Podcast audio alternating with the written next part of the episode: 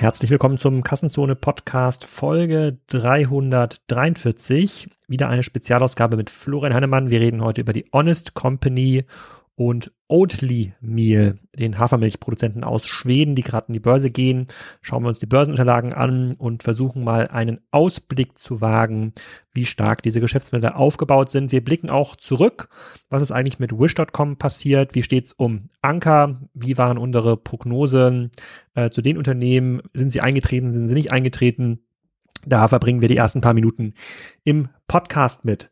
Ähm, ich hoffe, das ist auch eine ganz spannende ähm, Ausgabe und ein guter Einstieg für unsere Nachmittagssession. Florian ist heute zu Gast bei Spriker on Air. Da reden wir ähm, mal wieder über die diversen Lieferdienste und schauen uns an, was in den letzten Wochen in Berlin und im Umland äh, passiert ist und wo die Reise hingeht für Gorillas, Rewe, Picknick und Co. Gibt's um 17 Uhr live bei LinkedIn. Ich stelle nochmal den Link in die Show Notes, wenn ihr euch das später anhört, diesen Podcast. Wenn es jetzt also nicht mehr der 19.05. Ähm, ist, dann könnt ihr natürlich die Aufnahme auch im LinkedIn-Profil von Spriker nochmal nachschauen.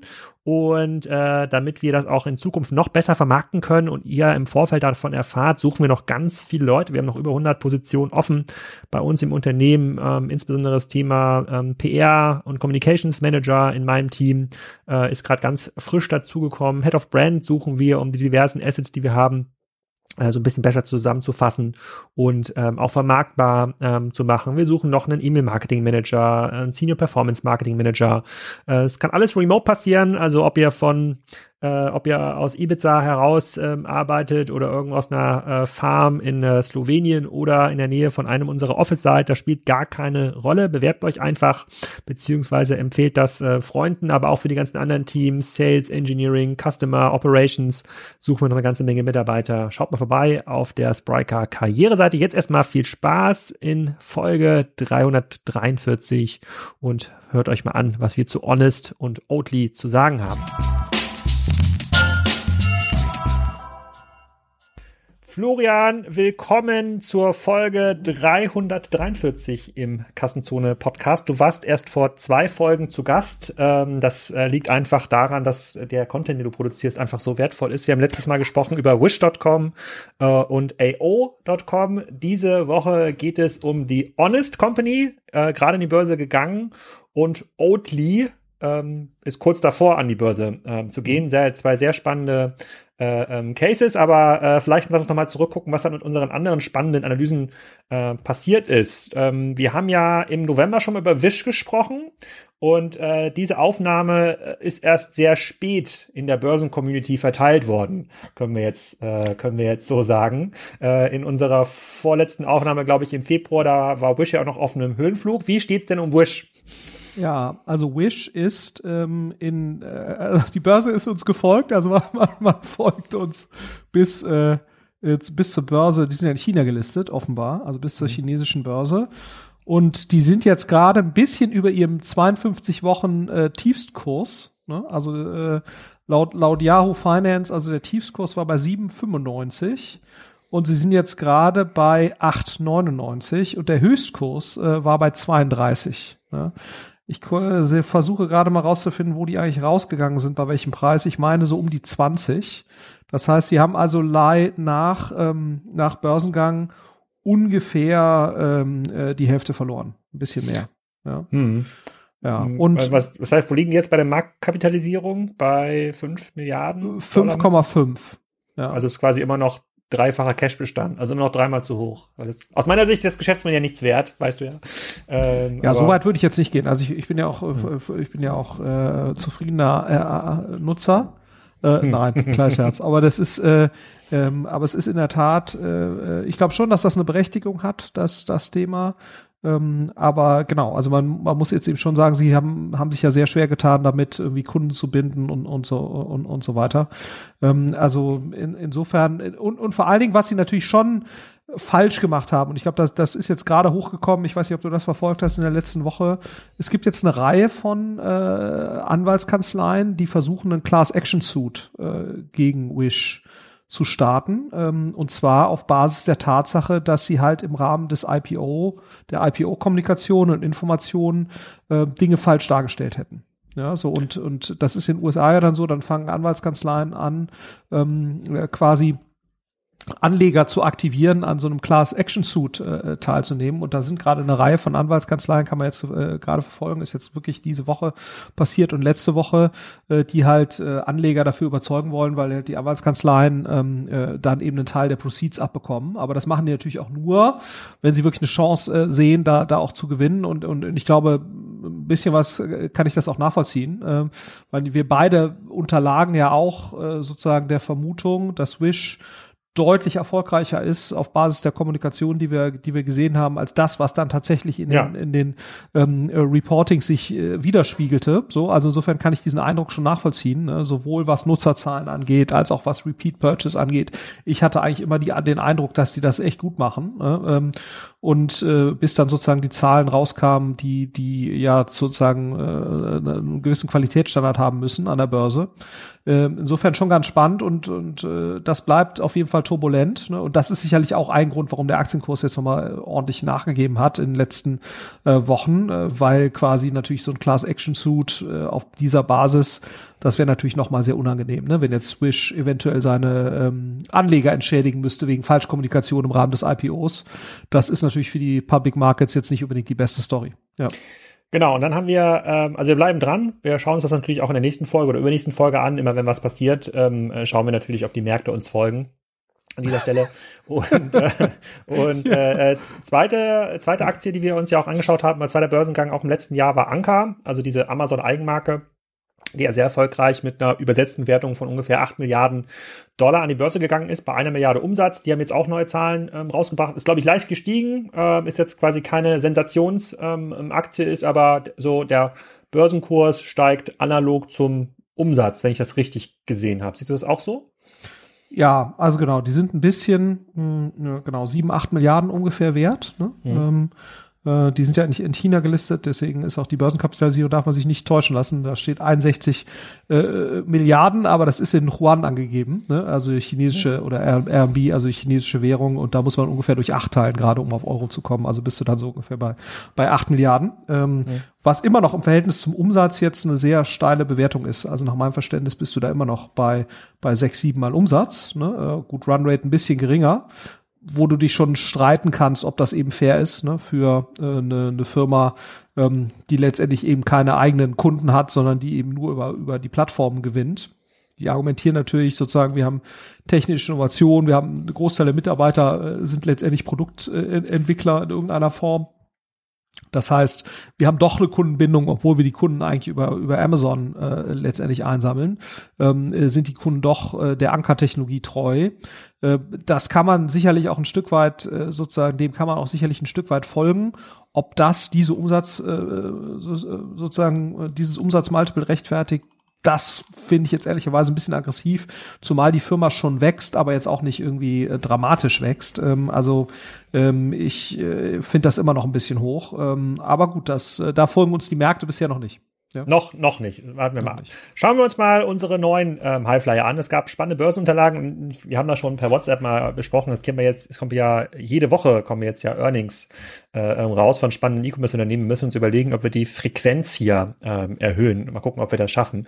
Ähm, auf jeden Fall gab es jetzt zwei spannende Unternehmen, einmal Honest und ähm, Oatly. Äh, fangen wir mal mit Honest an. Ähm, äh, so nach meiner naiven Kurzbeschreibung eigentlich so die erste, der, der erste richtige Influencer äh, Börsengang. Eine Firma, die Jessica Alva vor fast zehn Jahren gegründet hat, um Cremes und Windeln äh, zu verkaufen und zu vertreiben, die ähm, sozusagen ohne schlimme Chemie ähm, auskommen, ist jetzt gerade an die Börse gegangen. Im Mai haben 2020 300 Millionen äh, äh, 300 ähm, Millionen Dollar Umsatz gemacht und wurden, wenn ich mich nicht ganz täusche, mit so grob 1,5 Milliarden Dollar bewertet. Also fünffacher Umsatz, machen aber noch Verlust. Das gucken wir uns jetzt mal ganz genau an, ob das jetzt ein gutes Business ist, was Jesse gerade aufgebaut hat, oder so ein Business, was man möglicherweise noch optimieren kann. So, du hast ja auch die Unterlagen ausführlich gelesen. Ähm, vielleicht bist du ja auch intensiver Nutzer der Honest Brands.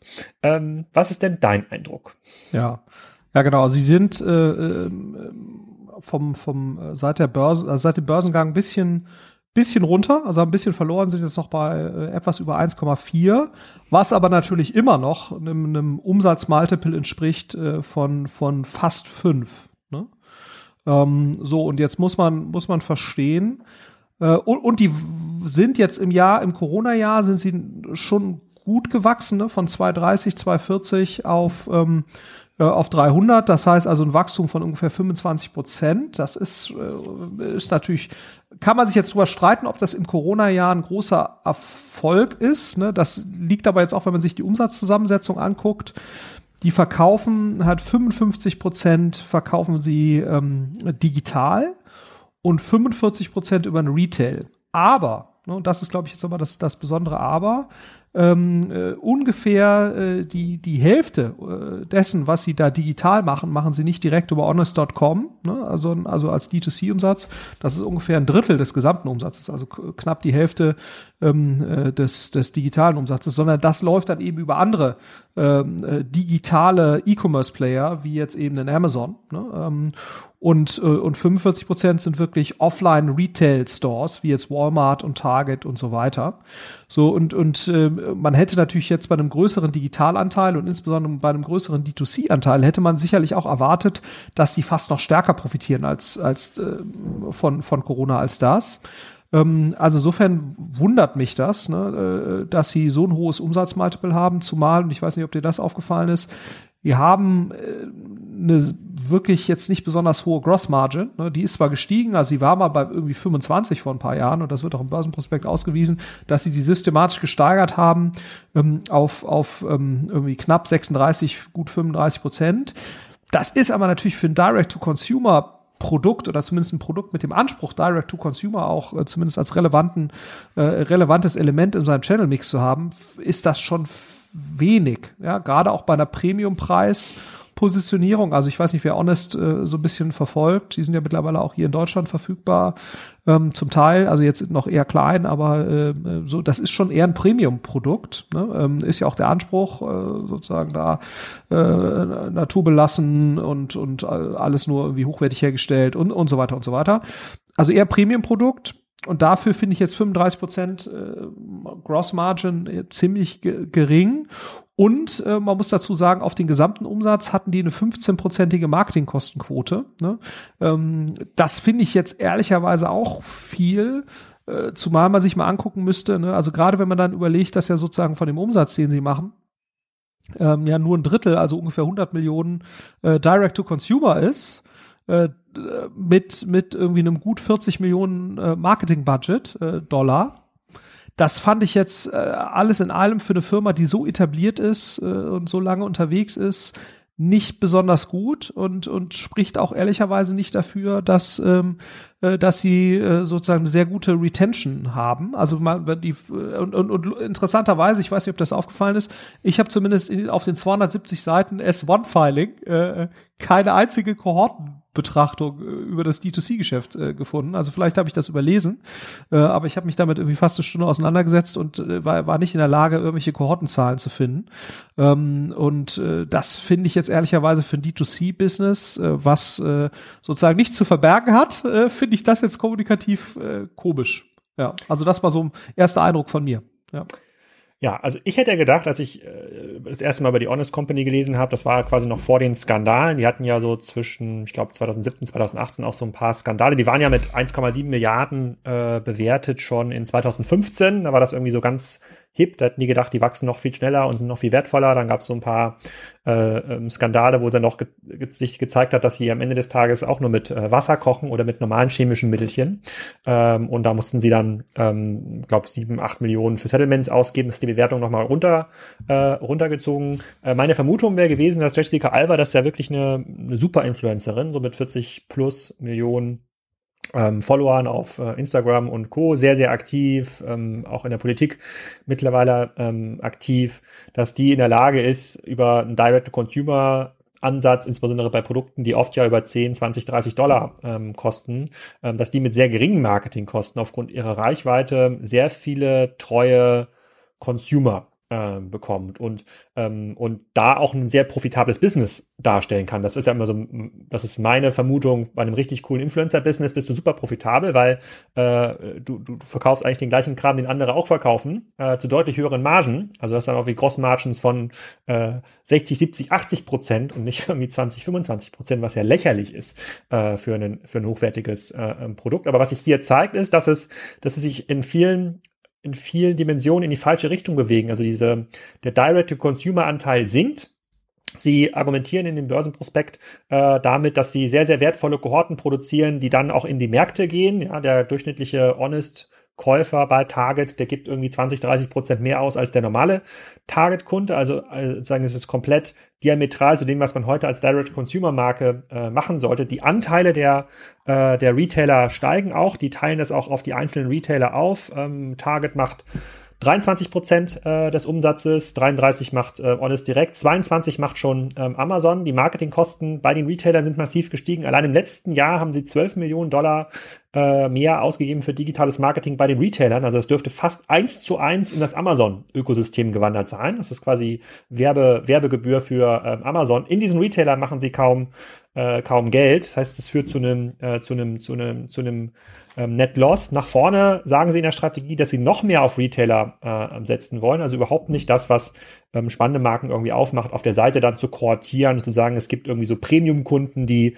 bekommen individuelle Rabatte, die bekommen bestimmte Honest-Produkte vielleicht ähm, vorher. Ähm, also eigentlich machen sie fast alles falsch aus einer Vertriebsperspektive. Die Produkte selber kann ich gar nicht so ähm, bewerten. Wenn ich die mal bei Amazon aufrufe, die sind ja bei Amazon extrem äh, stark gelistet ähm, und da mal nach Honest suche, da kommen dann schon Produkte, die haben tausende Bewertungen, im Schnitt irgendwie 5,7 Sterne. Also da scheint schon was, äh, nicht 5,7, 4,7.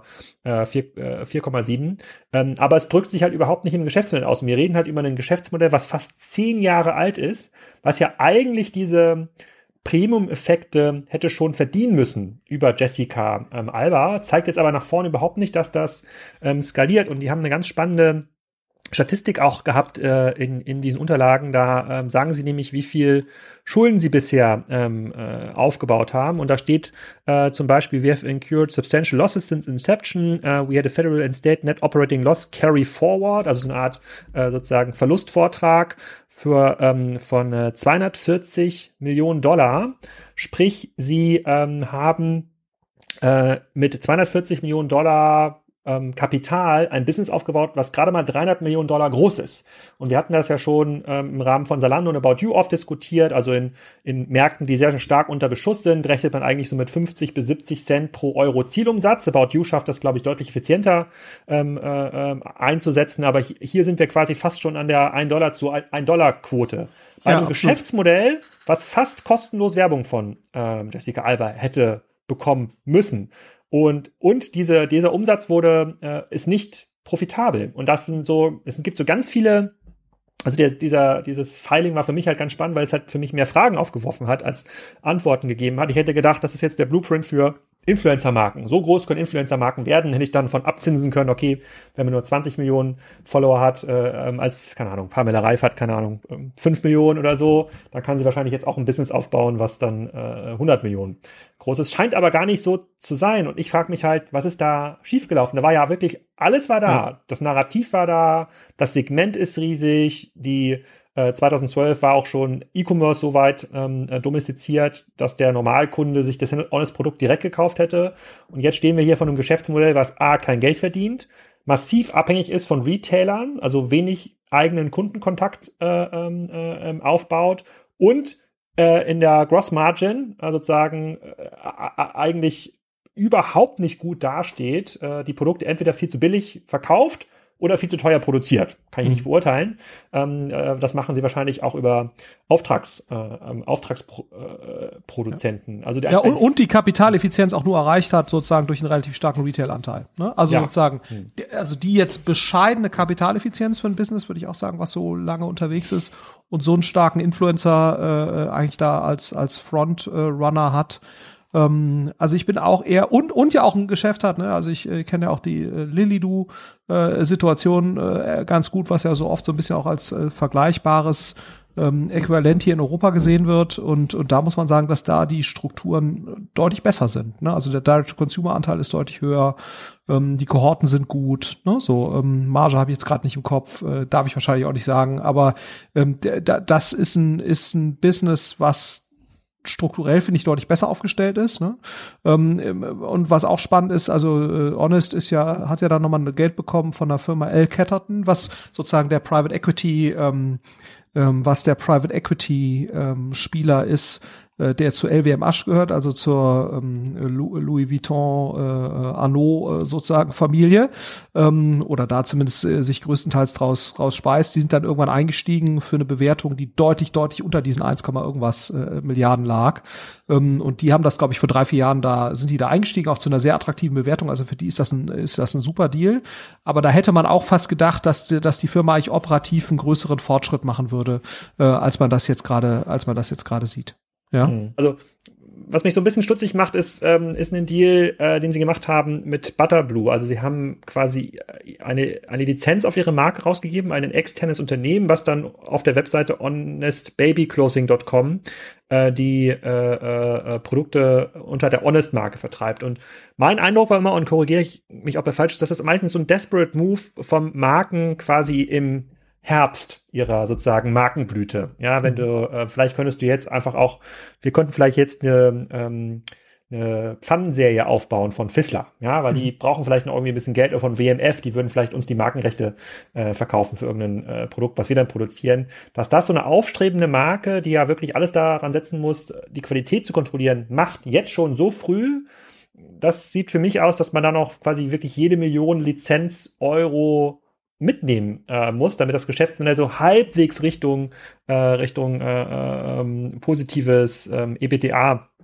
ähm, sich dreht. Und in diesem Fall ähm, schlüsseln die das, ja sogar auf. Also wir haben ja immer das Problem, dass die viele Geschäftsmodelle mit diesem Adjusted EBTA argumentieren. Es gibt quasi eine Net Loss, also das Unternehmen macht Verlust und dann sagen sie aber, nee, stopp, das ist gar nicht ein richtiger Verlust, wenn man das jetzt mal normalisiert, also adjustiert, dann äh, verdienen wir eigentlich Geld. Und in 2020 war der Netloss ähm, bei äh, 14 Millionen, also minus 14 Millionen Dollar haben sie gemacht. Und sie sagen da, wenn man, da muss man Zinsen muss man da abziehen, äh, da muss man Abschreibungen abziehen, da muss man Stock-Based Compensation abziehen, äh, dann gibt es ähm, Innovation Strategy Expenses, ähm, das sind ähm, was immer das auch sein mag, wahrscheinlich irgendeine Beratungsgebühr, die sie dort äh, gezahlt haben. Und dann gibt es noch ähm, IPO-Boni, die muss man auch abziehen. Und wenn wir das alles abziehen, dann haben wir 11 Millionen verdient. das ist halt, ähm, das ist immer so ein bisschen, naja, Hanebüchen will ich nicht sagen, das macht ja mittlerweile jedes äh, Unternehmen, aber äh, das ist, das erinnert mich schon sehr an, sozusagen an Börsengänge, wo man wirklich, ich will jetzt nicht Wisch nehmen als Beispiel, aber wo man wirklich versucht, so maximal noch mal alles rauszuholen für die, äh, für die Bewertung, die, äh, die der CEO und ähm, auch Jessica Alba als Founder haben ja im Rahmen des Börsengangs ja auch einen IPO-Bonus bekommen. Das heißt, es gibt auch ein hohes Interesse, die Zahlen besonders gut aussehen ähm, zu lassen. Aber, aber in, im, im Kern ist das für mich ein sehr langweiliges, schon jetzt sehr stark unter Druck stehendes Business. Und das ist weit weg von dem, was ich eigentlich gehofft hätte für mhm. Honest Company. Ja. Ja, nee, absolut. Also ich hätte auch gedacht, dass es eher ein, ein Prime-Example für eine sehr gut geführtes D2C-Business ist. Ne? Und, mhm. Und das ist es mit Sicherheit nicht. Also da kenne ich jetzt auch äh, Dinge hier. Also wenn du das jetzt mal mit The Hut Group vergleichst oder so, ist das äh, sowohl größenordnungsmäßig ne, als auch ähm, strukturell, was Marge, Wiederholungskauf und und so weiter angeht, finde ich, äh, ist das ein anderer, ist das eine andere Liga. Ja, ja. Und, und das hätte ich auch anders erwartet. Ja. Aber gut.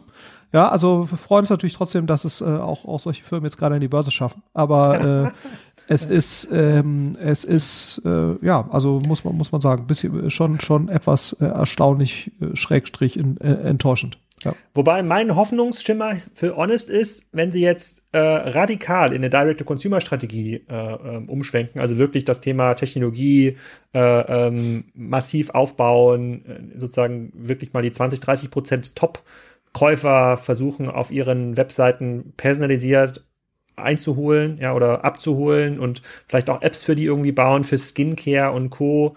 Dann kann man daraus, glaube ich, schon ein ziemlich margenträchtiges Business machen. Aber going forward, ob wir jetzt 25% Cross-Margin machen oder 32%, das ändert aus meiner Sicht jetzt nichts an den grundsätzlichen Problemen, die sie haben. Und sie ja. so, wenn sie weiter so machen, dann werden sie äh, auch im nächsten Jahr mehr Werbegeld an Amazon zahlen müssen. Wahrscheinlich hat bis dahin auch Target ein System aufgebaut, bei dem man auf der Webseite dann Bannerplätze buchen kann für ein paar Millionen.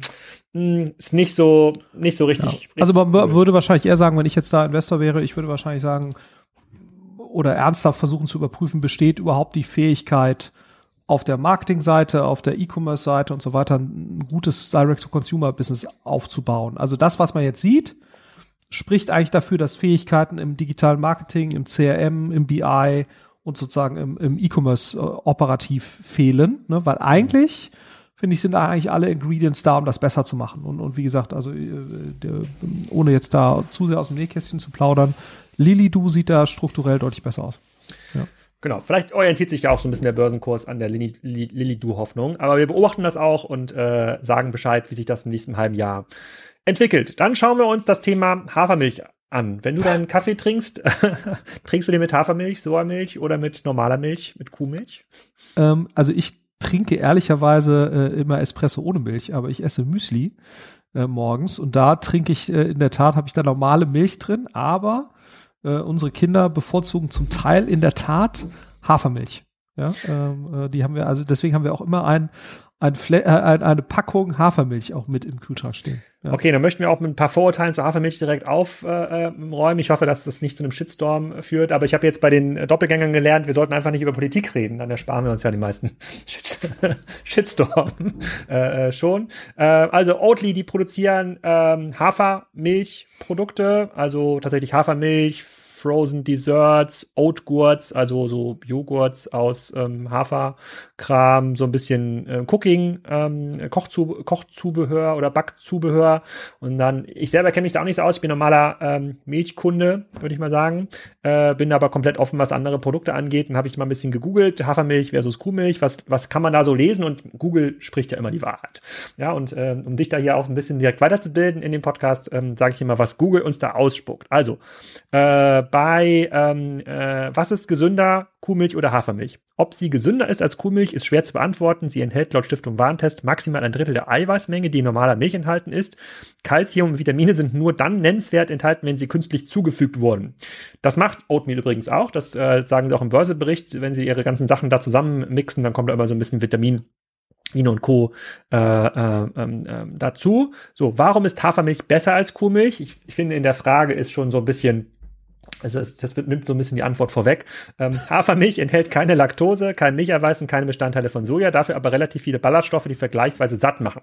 Für alle, die an einer Unverträglichkeit oder Allergie gegen einen dieser Stoffe leiden, ist Hafermilch ein guter Milchersatz, der nicht gesund ist und so weiter und so weiter. Also es gibt, ist es jetzt eigentlich unklar sozusagen, ob das Produkt jetzt viel äh, besser ist. Was wohl klar ist, dass der Wassereinsatz für äh, die Herstellung des Produktes deutlich ähm, geringer ist. Das heißt, der Öko-Footprint ist äh, wohl besser. Äh, man sollte auch nur Milch trinken aus Ländern, die genug Wasser haben. Das ist in Deutschland übrigens der, äh, der Fall. So, die gehen jetzt auch an die Börse. Äh, ich habe da einige Sachen rausgeholt aus dem, aus dem, aus dem Börsenbericht. Da müssen wir gleich drüber sprechen. Aber ähm, so, wenn du hast mir das ja geschickt initial und gesagt, darüber soll sollten wir auch reden. So, dein erster Eindruck zur Oatly Group. Die sitzen übrigens in Malmö, Schweden. Ja, ist eigentlich ganz, ganz spannend. Ne? Das ist eine relativ alte Firma, also ich glaube 94 oder sowas gegründet. Ähm, mhm. Und ähm, die machen ja so im Jahr 2020, also sind relativ stark gewachsen, 420 Millionen Umsatz. Ähm, äh, die haben das Jahr davor, hatten die, wenn wir das mal gerade schauen, dass ich jetzt hier keinen Quatsch erzähle, also genau, die haben jetzt äh, Dollar, ne, 420 Millionen Dollar Umsatz gemacht ähm, im Jahr 2020 und sind über 100 Prozent gewachsen äh, im, im Corona-Jahr. Also waren 2019 noch mal 204. Ähm, so, das ist ja schon ordentlich, ne, ähm, äh, muss man muss man sagen, also schon schon eine ordentliche Umsatzgrößenordnung und vor allen Dingen auch ein deutlich stärkeres Wachstum, als das jetzt hier unsere Freunde von äh, von Honest haben. Aber auch hier, ich weiß nicht, ob äh, dir das aufgefallen ist, ich fand auch die Gross Margin, hatte ich äh, gedacht, wäre höher. Ne? Also die scheint auch hier nur so ungefähr ein Drittel, äh, also die scheint auch nur so 33 äh, Prozent, 32 Prozent Gross Margin irgendwie zu haben, äh, was ich ehrlicherweise etwas äh, ja, erstaunlich, erstaunlich gering fand. Äh, was mir jetzt Sorge machen würde, going forward, ist, ähm, die, verkaufen ja auch primär über den Handel. Ne? Ich weiß gar also das Direct-to-Consumer-Business scheint jetzt nicht besonders ausgeprägt zu sein, wenn, wenn es überhaupt vorhanden ist. Habe ich auch, habe ich auch nicht gefunden. Ähm, was letztendlich die Differenzierung dieses Produkts ausmacht, ne? Weil sag mal, das ähm, äh, was hält jetzt sozusagen den Rewe, äh, Walmart oder sonst irgendwas davon ab, eine Eigenmarke eben zu entwickeln, äh, ähnliche Kritik, wie man ja auch bei Beyond Meat äh, oder so äh, aufmachen kann, wo man sich ja auch fragt, okay, äh, gelingt es wirklich, ähm, eine so starke Bindung in dem Bereich zu entwickeln, ähm, die eben andere Eigenmarkenhersteller oder andere, äh, die Eigenmarkenhersteller oder Eigenmarkenvertrieb verhindert und die sozusagen auch andere ähm, ähm FMCG-Firmen davon abhält, letztendlich hier äh, konkurrierende Produkte auf den Markt zu bringen und damit letztendlich die, die, die Marktposition in irgendeiner Form äh, anzugreifen. Und da ja, also du merkst ja so, dass das S1-Filing und so, das ist auch alles so ein bisschen von wegen, wir sind eine hippe Consumer-Marke, äh, haben letztendlich auch das Thema Hafermilch groß gemacht und so weiter. Äh, so groß jetzt auch wieder nicht, wie man jetzt sieht. Ne? Also im Verhältnis zum gesamten Milchkonsum alleine wahrscheinlich in, in Berlin ist, ist 400 Millionen äh, wie hält sich, hält sich in Grenzen, ähm, äh, was, was die absolute Umsatzgrößenordnung angeht. Aber die Frage ist eben wirklich für mich jetzt die, die der dauerhaften Differenzierung. Ähm, und wo soll dann eine, eine, eine Margenverbesserung herkommen? Äh, ähm, ne? Weil äh, zurzeit sind sie, sind sie negativ, äh, auch relativ, relativ stark noch negativ. Äh, und, und die Frage ist eben, wo soll die Margenverbesserung herkommen, die dann letztendlich ne, diese Milliardenbewertung, was, was hatten sie jetzt angestrebt? An, 10, an, 10 Milliarden. Oh, und 20 mal Umsatz oder 25 mal Umsatz im Direct-to-Consumer-Bereich und kein Geld verdienen? Äh, äh, nicht mal Direct to Consumer, sondern letztendlich, genau, es, es ist ja noch nicht mal Direct to Consumer, sondern letztendlich im Eigenmarkenbereich finde ich schon, ich weiß gar nicht, wo es, wo es diese Bewertungen sozusagen gibt und die sich dauerhaft halten in der Größenordnung. Ähm, also das fand ich jetzt schon sehr mutiges äh, Ansinnen, sag mal, zu dieser Bewertung an die Börse zu gehen. Ja. Da direkt mal der Sanity Check. Welche Milchmarke verwendest du für dein Müsli?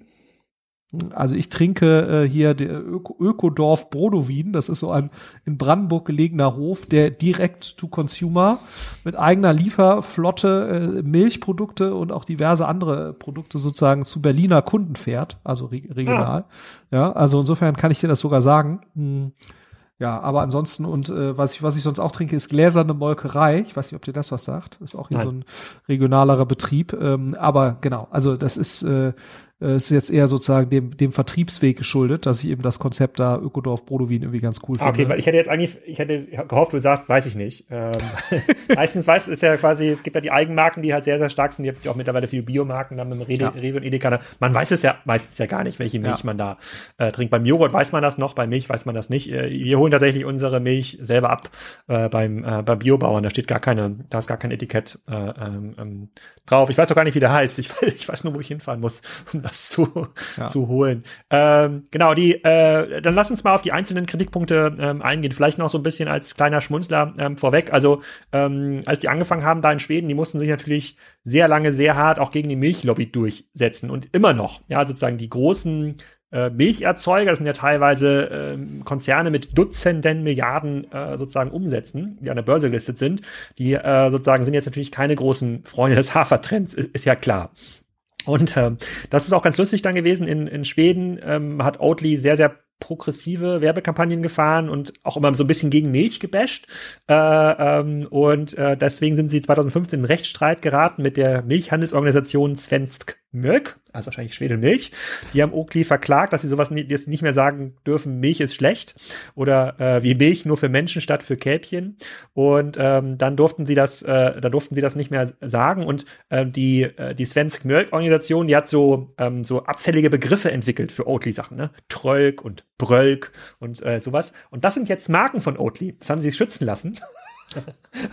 das sind jetzt quasi darunter, wenn jetzt Markenprodukte ähm, äh, vermittelt. Lass uns mal ganz kurz äh, erstmal also starten mit dem Thema äh, Costs of äh, ähm, Goods Sold. Ja, also ähm, die machen da jetzt gerade ihre ähm, 420 Millionen Dollar Umsatz und da stehen fast 300 Millionen Dollar äh, ähm, äh, Kosten dagegen, um dieses Produkt zu ähm, erzeugen. Das hat mich mega überrascht muss ich sagen. Ich habe gedacht, man kann irgendwie ganz billig Hafer einkaufen. Idealerweise produziert man das natürlich in der Region, wo man es auch verkauft, sonst muss man relativ viel Logistik noch dazu zahlen. Aber ich dachte, man kann irgendwie günstig ähm, ganz viel Hafer in einen großen Bottich äh, schmeißen, dann kommt da ein bisschen Wasser, Enzyme und halt Vitamintabletten dazu und unten kommt Hafermilch raus. Also eigentlich Lizenz zum Gelddrucken, ja.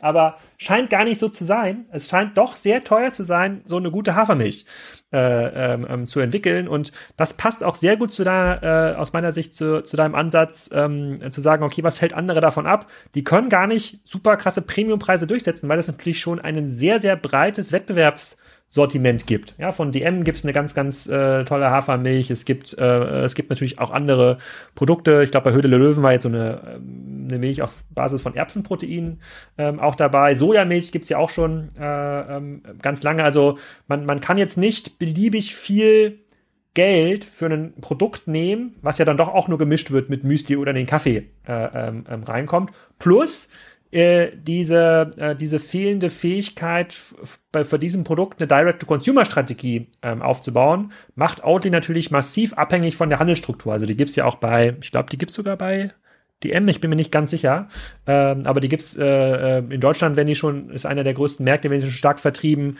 Starbucks ein ganz großer ähm, Oatly, ähm, Oatly-Nutzer und äh, wenn ich das jetzt mal zusammenfasse, ähnlich wie mit The Honest Company, hätte ich jetzt auch gedacht, geil, die haben mega Brand, ja, die sozusagen sind jetzt, die, die passen auf, äh, die passen auf den äh, komplette äh, Makrotrend-Schiene, so irgendwie umweltfreundlich, nachhaltig, gesund, ökologisch. Ähm, sie haben diesen Pioniereffekt, sie sind im Grunde genommen diese Marke, die das Thema Hafermilch ähm, groß macht. Äh, sie wachsen auch relativ stark, aber das Wachstum führt nicht dazu, dass sie mehr Geld verdienen. Und gleichzeitig fangen jetzt die Wettbewerber äh, ähm, an. Ich bin mir auch ziemlich sicher, dass sogar die großen Milchkonzerne anfangen, ähnliche Produkte zu entwickeln. Fangen die jetzt an, auch Produkte in den Rewe zu stellen, in die Edeka zu stellen oder, oder gibt es dann Eigenmarken wie diese DM-Hafermilch, die in diesen ganzen Foren auch ähm, relativ positiv besprochen wird. Wie gesagt, ich bin da kein Profi, aber das scheint ein gutes Produkt zu sein, äh, äh, was der Christoph Werner dort äh, zusammenmixt in Karlsruhe. Und ähm, äh, ähm, und da muss ich sagen, puh, also eine 10 Milliarden Bewertung. Klar, das Wachstum ist irgendwie groß, aber das Wachstum korreliert halt mit dem Wachstum der Verluste. Es ist jetzt nicht so, dass die stärker wachsen und die Verluste ähm, eindämmen, sondern äh, äh, das, das, das, das bleibt weiterhin teuer. Auf der anderen Seite steigt der Preisdruck. Das heißt, dieser, dieser Premium-Effekt, den sie vielleicht vor einem Jahr oder zwei Jahren noch erzielen konnten, nimmt eigentlich ab, stehen äh, massiv in der Konkurrenz zu ähm, anderen Herstellern. Und das ist jetzt wohl auch kein Produkt, was sich jetzt patentrechtlich einfach schützen lässt. Also man kann, alle anderen können auch Hafermilch herstellen und ja.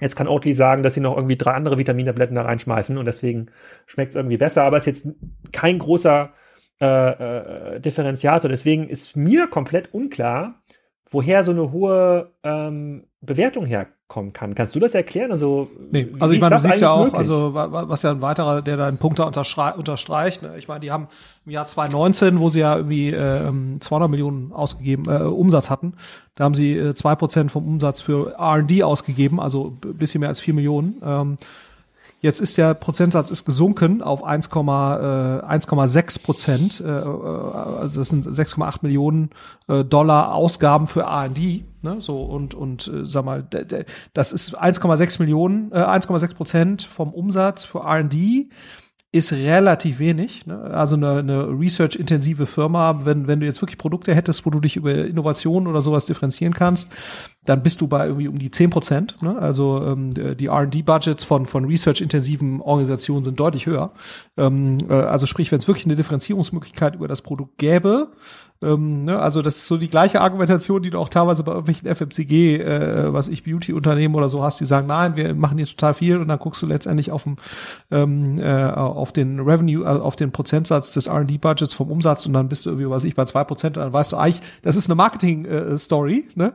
aber es hat eigentlich keine, keine ernsthafte äh, Substanz, äh, also das will ich jetzt so nicht sagen, nicht mal sieben Millionen Dollar oder 6,8 ist auch Geld, aber eine research-intensive Organisation oder Firma ist das nicht. Das ist primär eine Marketingfirma. Das ist auch überhaupt nicht schlimm. Ne? Ähm, äh, also äh, es gibt ja viele Firmen, die sind sehr groß, äh, letztendlich nicht auf überlegenen Produkten geworden, sondern weil sie eine gute Marketing-Story und Distributionsstrategie haben, ne? wie eine Nestlé oder so. Die haben ja auch keine Produkte, die jetzt in irgendeiner Form überlegen werden, sondern zeichnen sich im Wesentlichen durch ein, vernünftiges Marketing und, und, und, Distribution aus und nicht, weil sie jetzt differenzierte, positiv differenzierte Produkte hätten.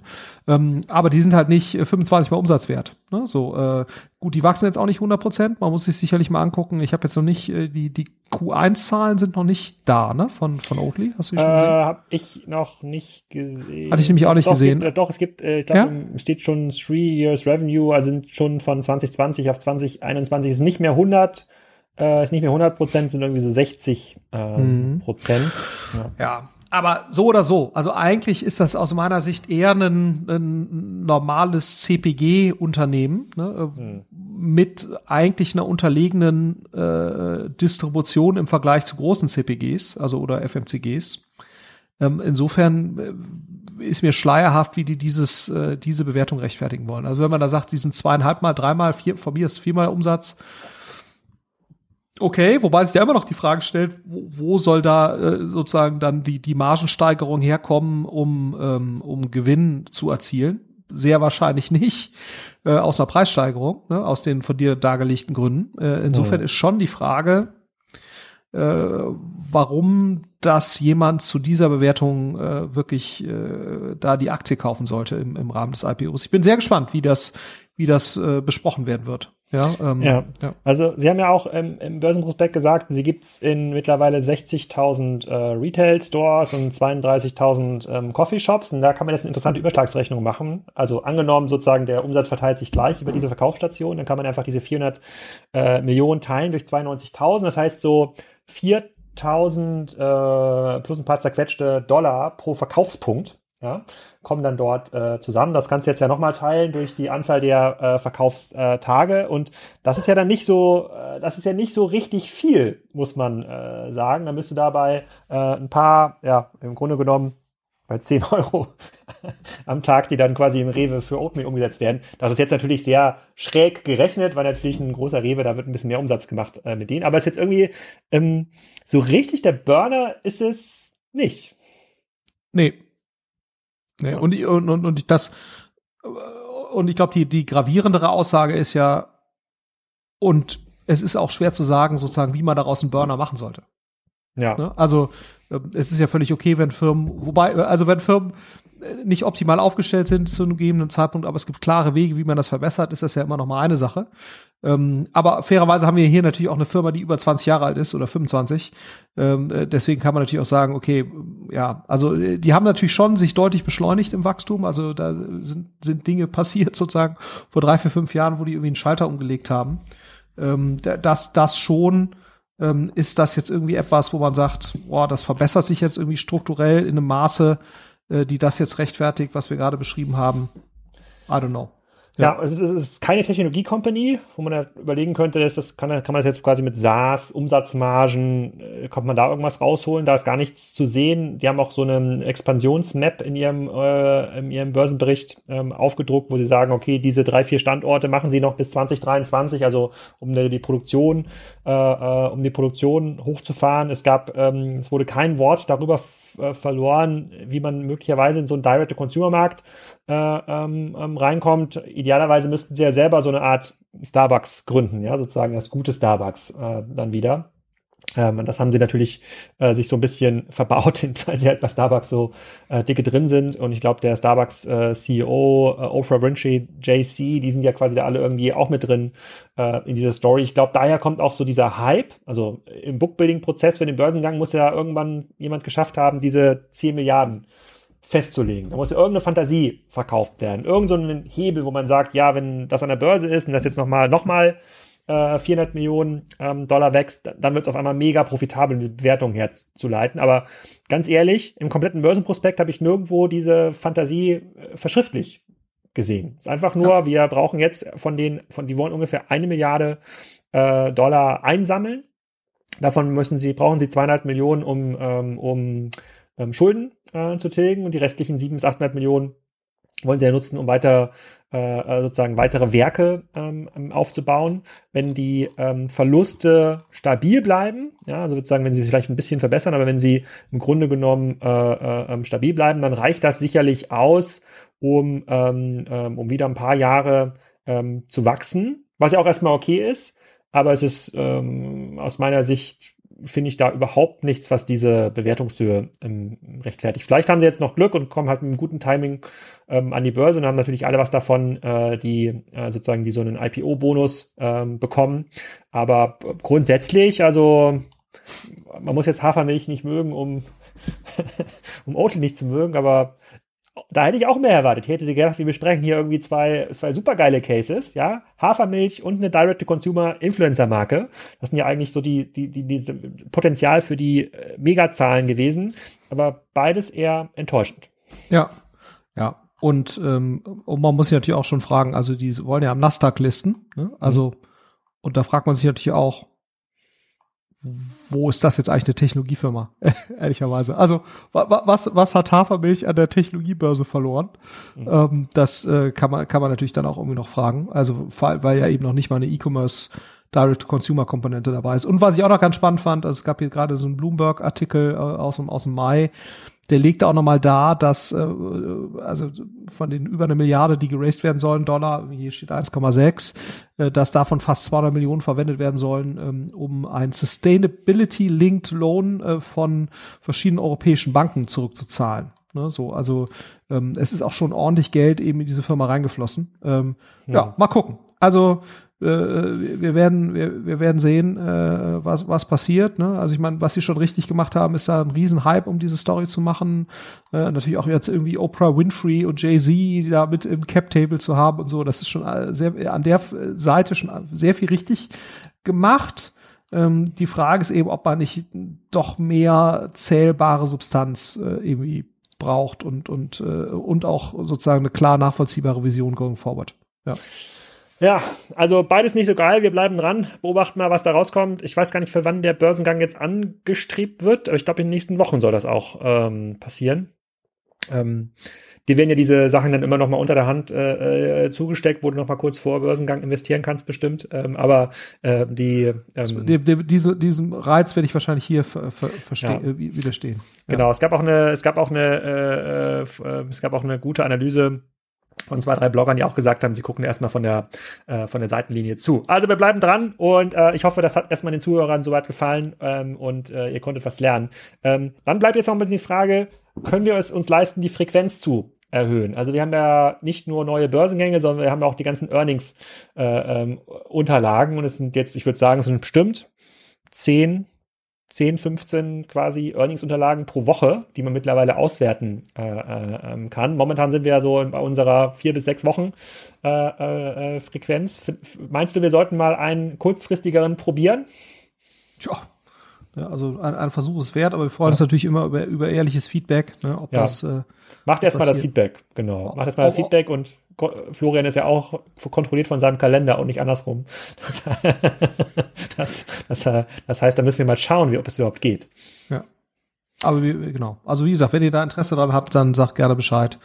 Äh, dann versuchen wir das irgendwie hinzukriegen. Ja. Gut.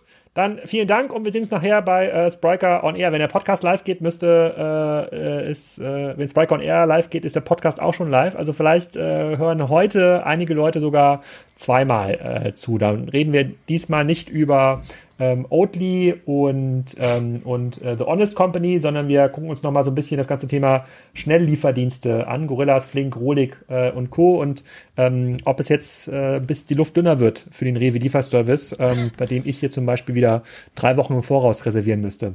Ja. In meinem Dorf, damit hier jemand äh, kommt. Schauen wir mal. Besprechen wir nachher. Vielen Dank. Ja, in diesem Sinne. Ja, das war schon wieder eine kurze Aufnahme. Wir versuchen immer in der Dreiviertelstunde zu bleiben, damit ihr das auch zwischendurch beim Laufen und äh, Kücheputzen hören könnt.